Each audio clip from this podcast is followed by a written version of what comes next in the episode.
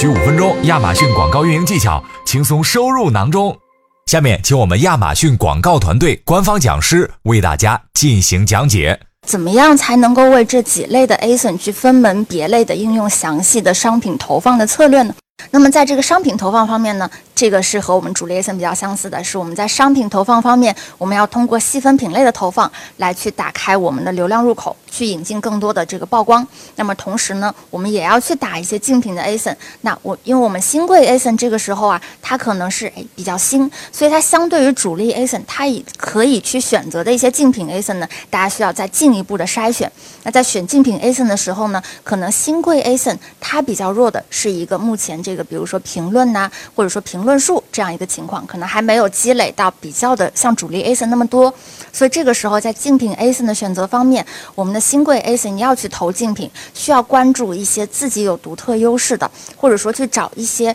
啊评论数相对来说比自己要稍微弱一些的竞品来投放。好，那么我们再看一下这个啊潜力 ASIN。潜力 ASIN 我们要怎么样去投呢？在关键词的选择方面啊，我们要想到我们的目的是主要促进曝光，对吧？那这个时候对于潜力 ASIN，我们把更多的精力、更多的关键词去投在这个品类的大词上面，以及呢跟我们产品相关的一些核心词上面。那这些词它相对应的有着更大的流量入口，就可以帮助我们实现潜力 ASIN 促进曝光的这个目标。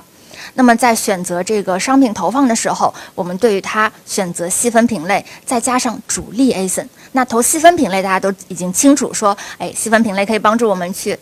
拓展曝光，对吧？那么为什么要投主力 ASIN 呢？因为这个时候啊，对于我们这个潜力 ASIN，那我们可能哎在短期。短期的时间之内可能没有达到理想的一些销售额，那这个时候呢，我们可以去适当的投一些我自己店铺里面的 ASIN，对吧？这个时候我投竞品可能竞争力并不是很，并不是很突出。那么这个时候我投我自己，通过我主力 ASIN 这些已经产生了一些影响力啊，已经跟消费者建立了连接，认建立了这个消费者认可的这些 ASIN，通过我的主力 ASIN 为我的这个新贵 ASIN 进行一个背书，那这个时候。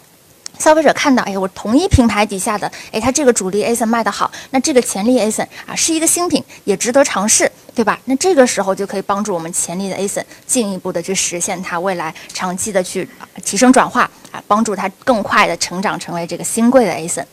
那么最后一个呢是我们的长尾 ASIN，那长尾 ASIN 我们怎么投呢？啊，我们就在关键词上面呢着重的去投那些过去啊测试得来能给我们带来一些高转化的这个长尾词，把有限的预算呢就对准了这些高转化的长尾词投放。同时，在投商品上面呢，啊，我们着重的去投放我们自己主力的 ASIN，让主力 ASIN 给自己背书。那同时呢，我们去投放一些细分品类当中，或者细分的这些受众的小市场当中的一些，哎，比我更加弱的一些竞品的 ASIN。那这个时候呢，从这些小市场当中再去，哎，找到一些我可以战胜对手的可能性，去一点一点的把这些流量转化过来。今日份亚马逊广告知识已送达，如果对你有帮助。记得分享给朋友，评论区留言告诉我们。感谢大家的收听，我们下期再见。